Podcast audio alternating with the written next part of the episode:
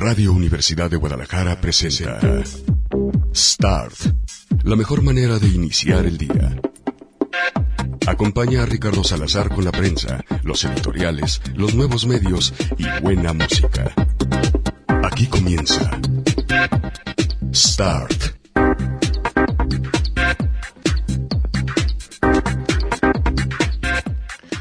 ¿Qué tal? ¿Cómo les va? Muy buenos días. Bienvenidos a una nueva edición de Start, la revista de prensa de Radio Universidad de Guadalajara. Hoy que es día 23 de julio, el día en que nacieron todas las flores.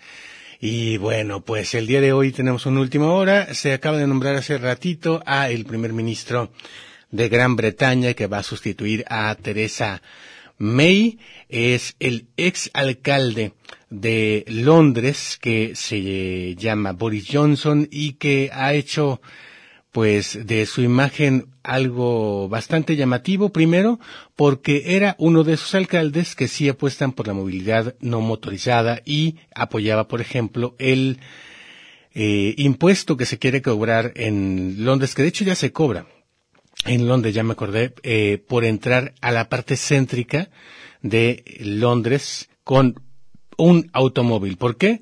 Porque contaminas y porque además ocupas espacio. Eh, es mucho más difícil encontrar estacionamiento en el centro que en otras partes. Bueno, llegaba en bicicleta cuando era alcalde de Londres, en bicicleta pública, todos los días y bueno, pues él es el nuevo primer ministro porque se convierte en el nuevo líder de los conservadores. Los partidos conservadores allá en Gran Bretaña han votado lo que sería esta madrugada en nuestro tiempo, y lo que sería este mediodía en el tiempo de Europa, y votaron por él dos de cada tres de los parlamentarios, por lo cual deja prácticamente en la lona a Jeremy Corbyn, aunque dice que va a tomar en cuenta todas sus ideas y en su primer discurso lo que dijo es que no se va a volver loco o a mm, atorar con el asunto del el Brexit. Dice que Gran Bretaña va a salir del Brexit con o sin acuerdo de la Unión Europea ya. Y que es muy posible que lo haga, cuando mucho, en unos meses. Obviamente, como los británicos se volvieron, bueno, siempre han sido, de hecho en, el mundo son conocidos como los conservadores, bueno, siempre han sido muy conservadores, pero particularmente esto fue lo que les agradó de Boris Johnson, que a la hora de la hora, en una decisión parlamentaria, se convierte, les digo, hace apenas un ratitito en el primer ministro que sustituye a Teresa May y Teresa May lo acaba de felicitar también por Twitter y le desea mucha suerte, suerte que ella no tuvo y que, acuérdense, tuvo que despedirse como primera ministra, literalmente llorando. Bueno, eh, estaba pensando en la otra primera ministra, que en su momento era considerada una dama de hierro, y que ella junto con la reina hacían una dupla fantástica, incluso en temas de moda, pero bueno, no fue el caso de Teresa May, que más bien no fue eh, apoyada y se le hizo bolas el engrudo, una, dos, tres, cuatro, cinco, seis, siete, ocho, hasta que el engrudo se convirtió en algo sólido que era un nudo difícil, o mejor dicho, imposible de deshacer, por lo tanto, pues tuvo que dejar ese cargo y así llega eh, en campañas muy cortas por lo demás, eh, Jeremy Corbyn y o, en este caso, como les digo, el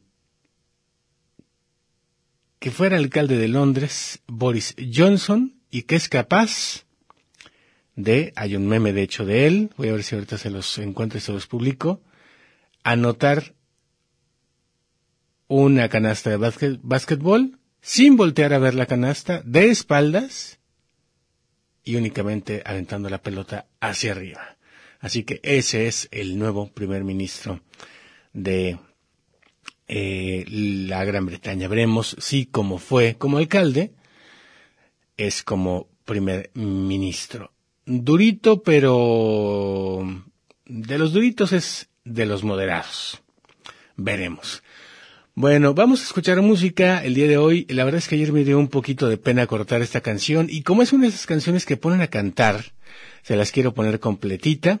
Aquí está Enamórate de mí, dedicada a Guillermo del Toro porque como les decíamos, pues lo que está haciendo está dando resultados y son resultados medibles. Cuatro medallas y tres menciones honoríficas es lo que se trajo el equipo de matemáticas que el gobierno de Andrés Manuel López Obrador no quiso pagar y él le entró al quite y dijo, yo sí pago.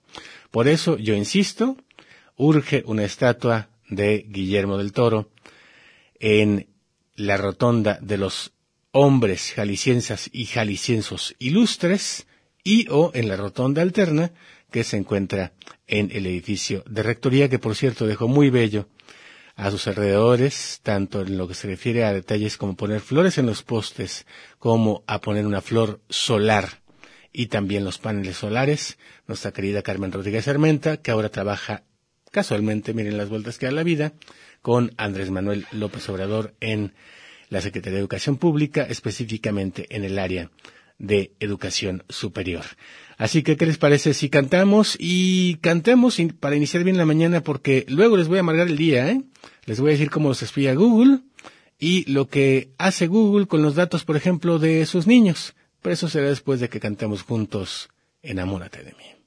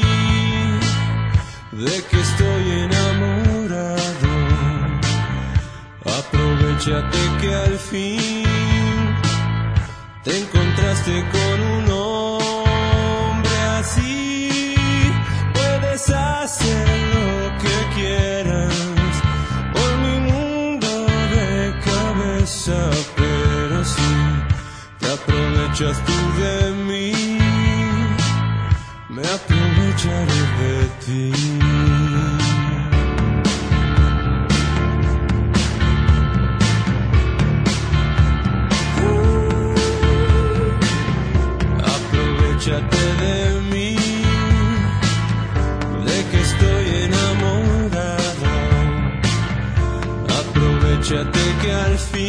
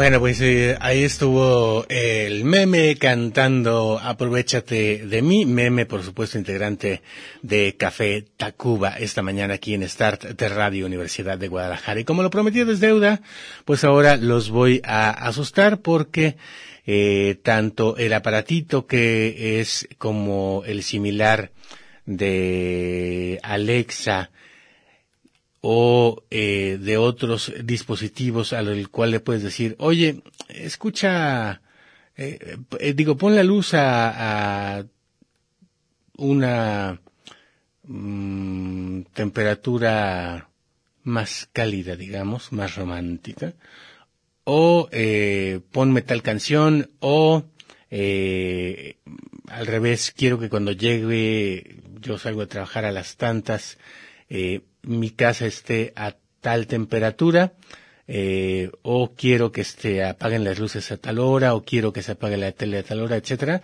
Bueno, ese aparatito y también tu celular eh, son aparatitos que sirven para que Google te espíe. Eso diríamos en mis tiempos, pero lo que se está, está publicando por parte de la página de tecnología del Diario del País es que está escuchando conversaciones privadas que tú tienes con tu, con tu teléfono y o con otras personas a través de sus aplicaciones. En principio estaría escuchando en español y en portugués, pero está eh, contratando o subcontratando a personas que hablen otras lenguas también para ver de qué diablos hablan. Bueno, la revisión de audios se realiza en principio para mejorar el funcionamiento del software, dice Google, para entender mejor lo que le quieres decir y para que funcione de la mejor manera y te pueda entender y entonces sí haga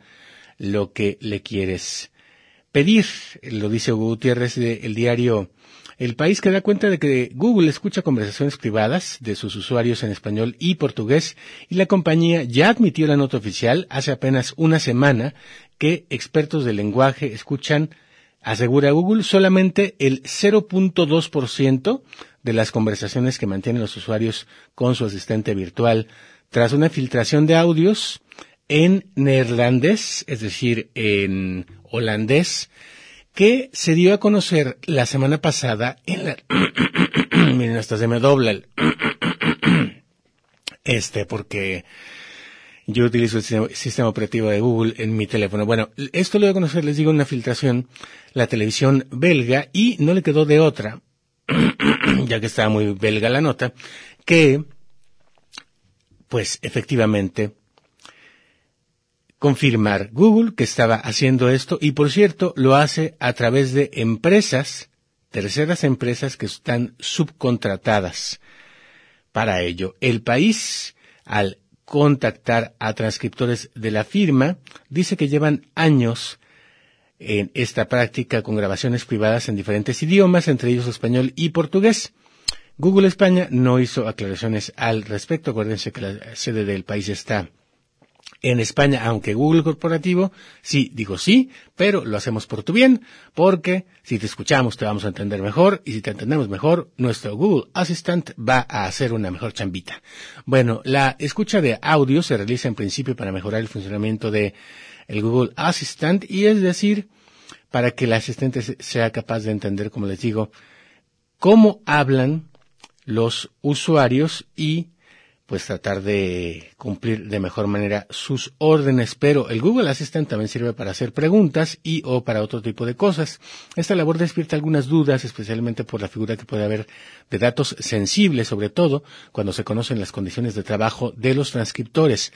Menos eh, de la mitad de ellos estaban obligados a escuchar, imagínense esto, cinco mil grabaciones a la semana por revisor. No son empleados de Google, sino de una empresa tercera y tienen un contrato por obra y servicio e incluso muchos de ellos son freelance y difícilmente llegan a ganar el salario mínimo eh, interprofesional. Es decir, que eso que nos vende Google, que trabajar para Google está bien chido porque tienen pubs, porque tienen futbolitos, porque hay una cafetería muy cool, porque tú te puedes tomar un ratito que quieras para ir a eh, respirar el aire puro, eh, porque tú puedes eh, ponerte a escuchar música y ningún usuario, digamos, tiene una especie de Mac Job, lo que le llamaría en su momento el autor Douglas Coupland de Generación X, un espacio de esos horribles en los que las oficinas están divididas y todo el mundo tiene apenas una esquinita eh, de un cuadradito, bueno, pues eh, lo que, lo que presumía Google es que ellos no eran así, incluso que te ponen por ahí un salvavidas. Bueno, pues ya vimos que no es necesariamente así, que en realidad, pues sí, las oficinas de Google son bien padres, pero, pero, pues en realidad Google lo que hace es subcontratar para que el uh, trabajo pesado lo hagan otras empresas, como esos trabajadores consultados, cuyos proyectos para revisar lo que entiende el software para transcribir desde cero al audio del usuario, es decir, que además te graba, van cambiando. Los hay de meras búsquedas en Google o en Google Maps, mensajes e incluso peticiones a Google Home, como les decía, para que pues tengan el radio prendido, para que apaguen el radio, para que, etcétera, etcétera, etcétera.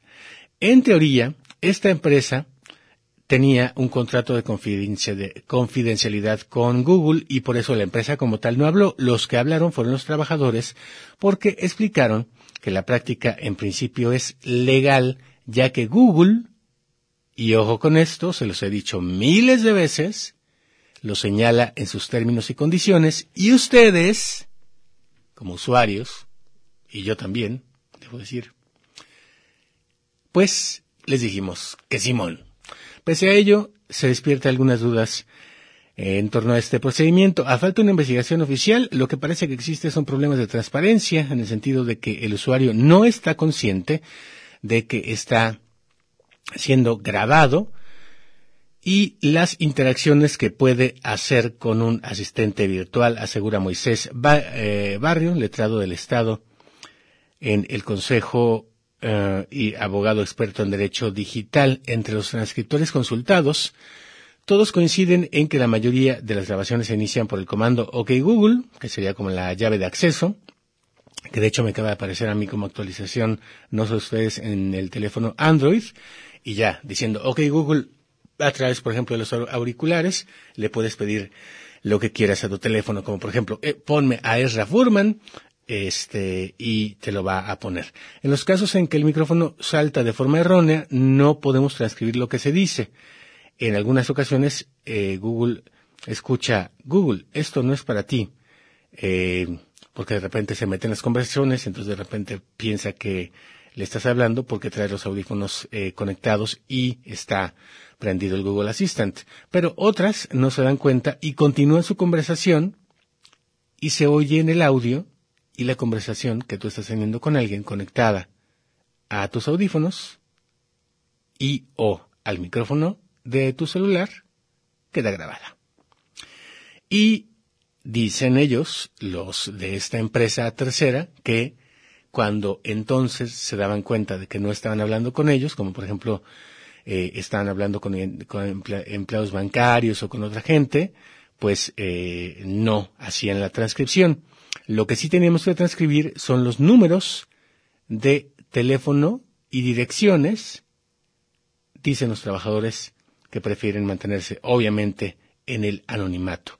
Google sostiene que los fragmentos de audio no se asocian con las cuentas del usuario como eh, parte de un proceso de revisión, según afirmó en un comunicado oficial tras la filtración de audios a Bélgica. Y esto lo confirman los trabajadores de la transcripción. El sistema solo te muestra el audio, su duración y un apartado donde escribir o revisar lo ya escrito. No tenemos acceso a ningún dato personal más allá de lo que se escucha. Eso aseguran ellos. Insisto que son una tercera empresa contratada. Ahora, eh, lo que sucede también es que, pues el micrófono del celular, si tienes internet, está todo el tiempo prendido. Por lo tanto, hay conversaciones que quedan grabadas, que son íntimas, Por ejemplo, entre amigos, discusiones o incluso charlas íntimas de parejas, y también hay muchas consultas de direcciones, lugares o tiendas, tanto de tipo normal como de tipo sexual. E incluso quedan perfectamente grabadas las webs pornográficas a las que tú bien cómodo dices, ya ni siquiera llegas y te tecleas, sino que le pone, le dices, ok Google, ¿en qué te puedo ayudar? Ponme porno de japonesas. Muy bien, y ya te lo pone, ¿no? Entonces, bueno, todo eso queda grabado y obviamente en muchos casos, pues tu voz es bastante reconocible. Con todo, aseguran la privacidad de los datos y de los usuarios está en, duda porque los audios escuchan datos sensibles en un entorno que Google no controla por completo. Y ojo porque aquí hay una cosa importante. Si tú le autorizaste a Google que te escuchara, pero habrás leído los términos y condiciones y le habrás autorizado a Google que se diera tus datos a otra empresa? Esa es una de las grandes dudas. En el consentimiento tiene que aparecer expresamente que se puede ceder a un tercero y tiene que quedar muy claro, aseguran juristas consultados, especialistas en derecho informático, algo que en las condiciones de Google sí se especifica. Proporcionaremos información a otras empresas y es de tipo personal ah, y además lo haremos con nuestros afiliados y personas de confianza para que la traten en nuestro nombre de acuerdo con las instrucciones que les proporcionamos.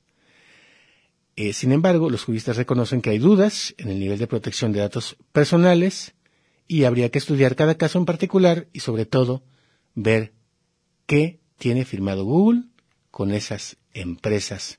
Así que el escándalo apenas comienza. Bueno, si tú en su momento creciste con el primer disco de Café Tacuba, te habrás topado con esta canción con la que yo me topaba y así nos decíamos de repente cuando yo estaba en la secund. Cuando alguien quería ser como alguien más en lugar de ser el mismo, le decíamos borrego. Y es un poco de punk de Café Tacuba de su primer, primer disco que salió en el 89 y por cierto fue presentado en el 9. Acabo de terminar de leer el libro en el que cuenta sus memorias Henri Donadieu, que en su momento fue el creador, junto con otras personalidades, de El 9, de donde no salían. Cosa rara, les va a sonar extrañísimo. Artistas de Televisa, a pesar de ser un bar gay. Bueno, hoy quién sería el borrego? ¿El que se quiere vestir exactamente igual que sus compañeros de la escuela y el que quiere encajar? ¿O quién dirías tú que es el borrego? Porque el borrego, en aquel tiempo, era el que efectivamente seguía la mayoría, pero caía en muchas contradicciones como esta.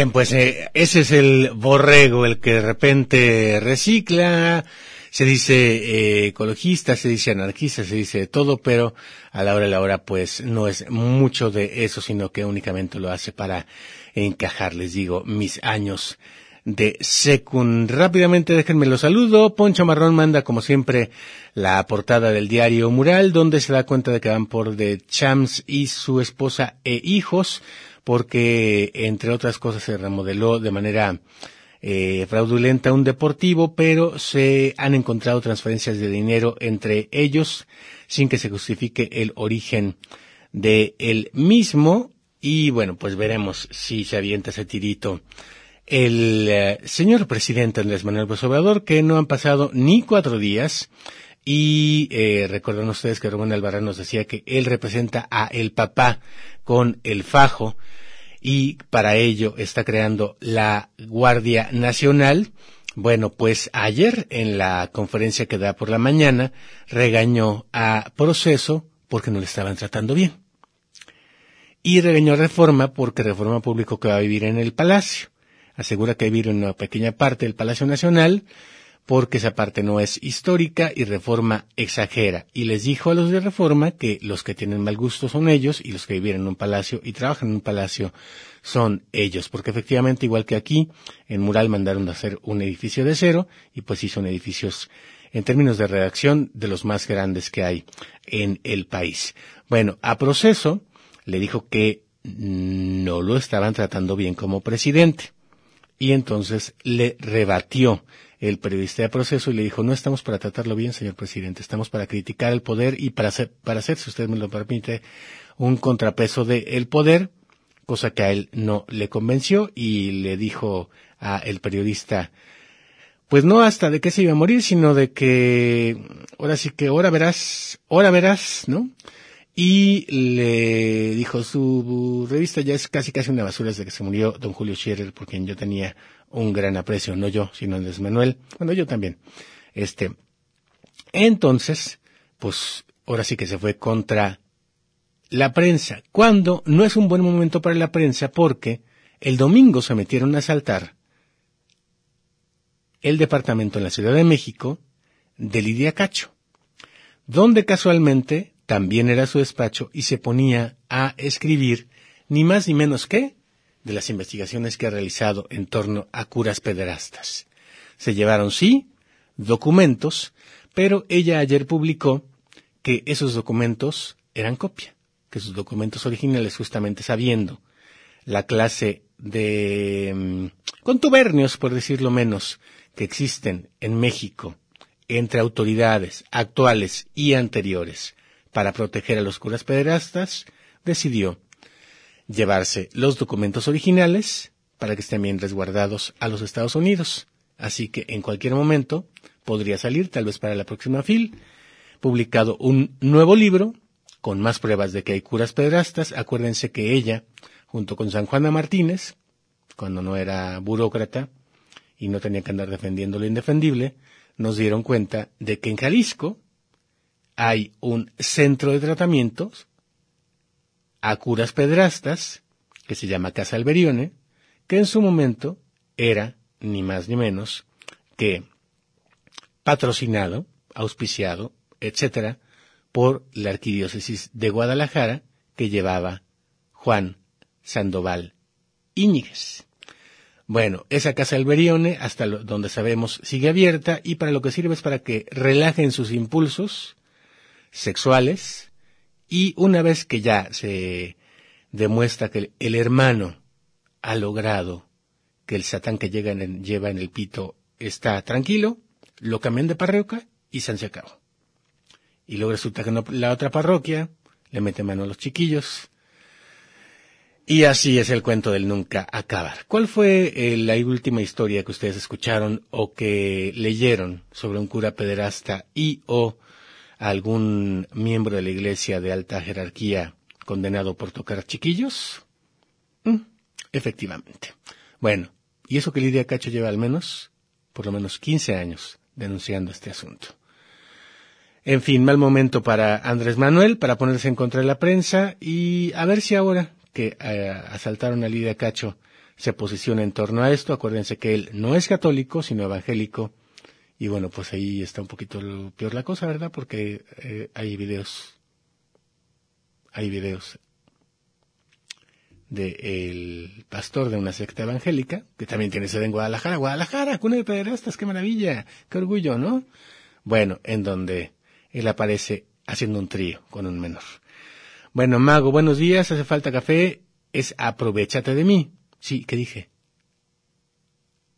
Bueno, pues sí. Este, efectivamente, enamórate de mí. Ah, perdón, es aprovechate de mí, tienes razón. La verdad es que ese era un mensaje cifrado, a ver si lo entendían, a ver si se enamoraban de mí, pero no, no cayó nadie en estos tres minutos. En fin, Gabo Navarro dice, por cierto, no he podido recoger mis, mis boletos para el concierto de Guillermo del Toro. Para no quedar mal, regálalos a alguien más. No, pues ya valieron.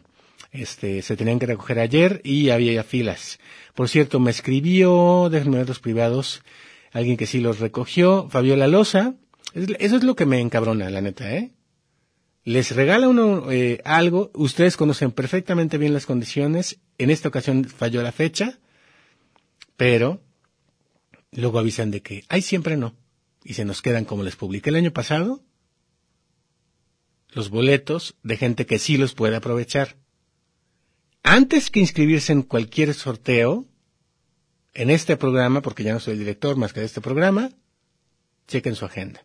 Fabiola Loza, en cambio, se salió ayer de su chamba, porque vio que había mucha demanda, vino a Radio Universidad, hizo la fila larguísima en el auditorio Telmex y me manda la foto de que ella y sus chiquillos o chiquillas van a disfrutar de ese segundo concierto que logró abrir Guillermo del Toro. Bueno, ya que lo saludé y ahorita les digo este cómo quiere resolver Google este asunto. Por cierto, me decía Gabo Navarro que parte de la bronca es que en realidad se les están eh, pagando muy poca lana a los freelancers. Sí, eh, en eh, Europa se les paga algo así como 453 pesos diarios y eso equivale a 498 euros. ¿Qué significa eso? Que no te alcanza para, para vivir. Porque incluso hay una ofensa, si mal no recuerdo, de, eh, ¿de quién era? De una líder de un partido en, em, eh, eh, España, el PP, que les decía mileuristas a las personas que ganaban menos de eso y podían únicamente eh, pagar una renta, por ejemplo, compartiendo espacios muy pequeños. En Europa el espacio es muy pequeño, no tanto como en Japón, pero es pequeño el espacio, entre dos o tres y apenas les alcanzaba para vivir. Así que imagínense a estos freelancers que les cuento, que no ganan ni mil euros, sino quinientos, y tienen que describir, de acuerdo con las características que viene abajo, mínimo 200 mensajes diarios. Si no, no te vas. ¿Por qué? Porque eres freelance y porque no tienes que checar la tarjeta y porque no eres sindicalizado y porque bla, bla, bla. Así que 498 eh, euros es lo que ganan estos eh, transcriptores de Google. Bueno, Mac de Huentitán dice, Jai, que está casado con mexicana y muy amigui de ya saben quién. Mac, ¿de qué habla tú? ¿Quién está casado con mexicana? ¿Mexicana Aviación? ¿Acaso? ¿Romero de Chams? En fin, en lo que lo investigamos, Mac, a veces me dejas, eh, de, de, acuérdate de que esta hora mi cafeína todavía no da. Ya lo dijo el público. Ah, Mac, eh, Boris Johnson, ¿será? Ese dato no me lo sabía. A ver, déjenme ver. Bueno, ustedes investigo, en lo que les investigo, les vamos a poner más música de esa que si ponías, dura bien poquito la canción, ¿eh? Pero dice mucho, porque si la ponías en la radio en el tiempo en el que salió Café Tacuba, en el 89, Gobernación te mandaba cerrar la estación de radio porque decía la palabra con P y no la palabra puñeta por la que nos querían amonestar a nosotros en 2009 en gobernación, sino la otra palabra con P. Escuchen la Café Tacuba.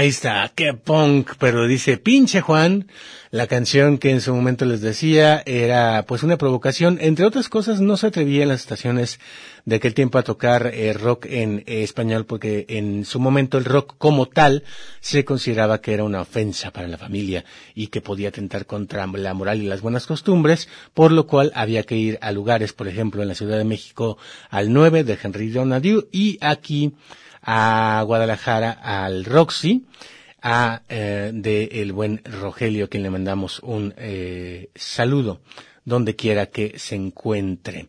Bueno, a ver, por aquí me dice eh, el diario El País que Boris Johnson tiene una peculiar familia. El padre del político participa en realities. Dos de sus hermanos son periodistas contrarios al Brexit, a pesar de que él está a favor. Su, es eh, una exmujer, dice, consejera de la reina y su novio, una joven en relaciones públicas. Dejan ver si aquí dice lo de mexicano. Bueno, que llegaba a, la, a Downing Street y tal, tal, tal. Eh, es un híbrido de Sir David Attenborough y Arturo Fernández. Tiene 78 años.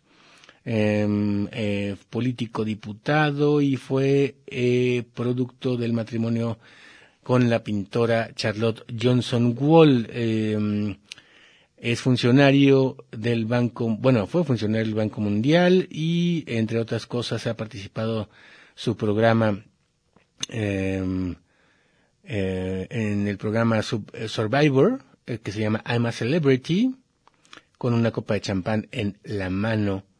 Em, luego dice que es defensor ferviente del medio ambiente, es culto, gracioso, gamberro y encantado de haberse conocido.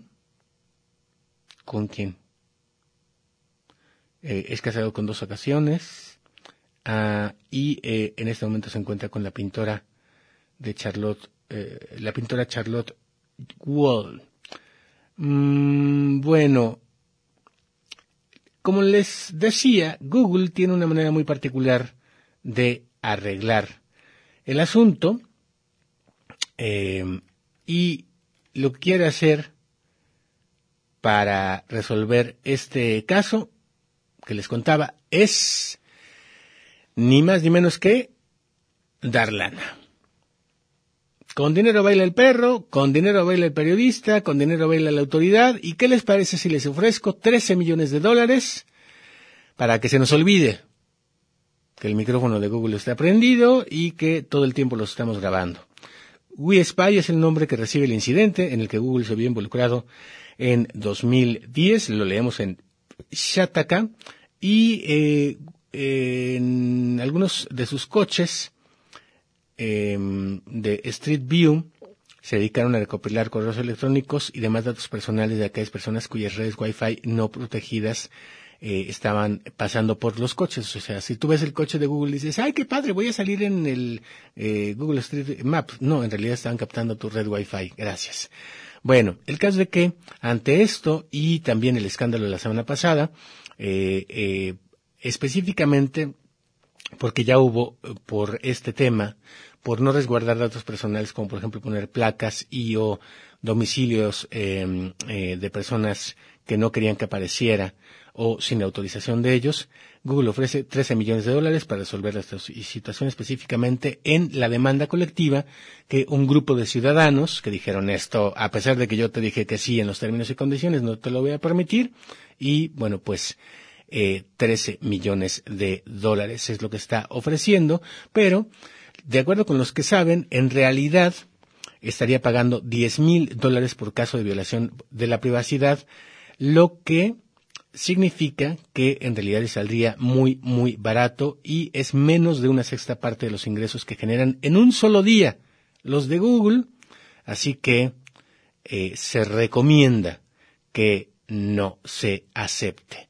Bueno, ahora, como si esto no fuera suficiente, se está dando a conocer que Google va a pagar una multa multimillonaria porque los cacharon captando los datos de tus hijos. Así de sencillo. Específicamente de lo que ven tus hijos en YouTube. Aún no se conoce la cantidad, pero será de varios millones de dólares lo que la multa del gobierno de Estados Unidos le interponga a Google por no haber tomado las medidas adecuadas para que los menores de edad no tengan acceso a imágenes inapropiadas en YouTube. Además, cuando los niños accedían a estos contenidos, el gigante tecnológico recopilaba sus datos para dirigir anuncios a menores a través de su plataforma y sacar rendimiento económico de los menores.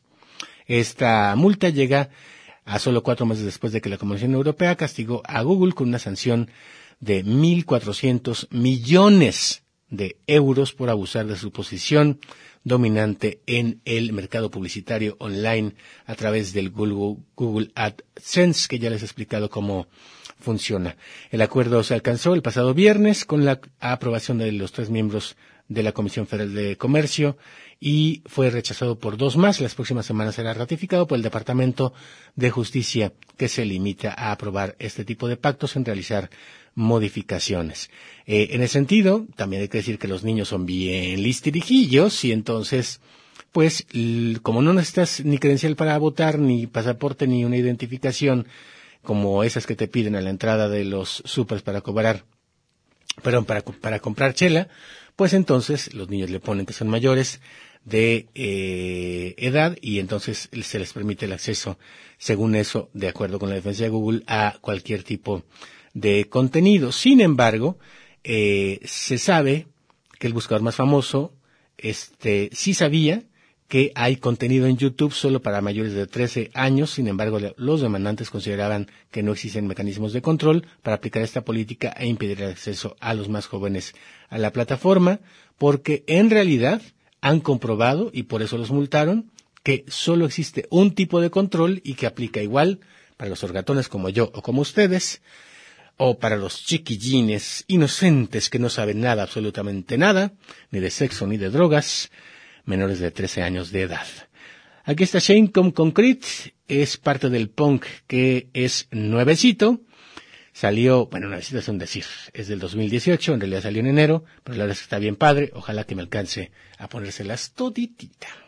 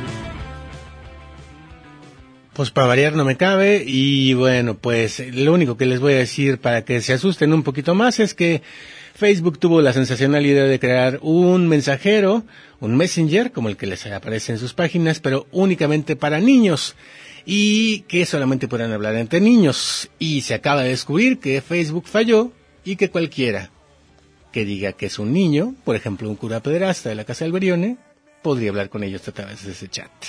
Con eso nos vamos, gracias, pásenla muy bien, quédense en señal informativa.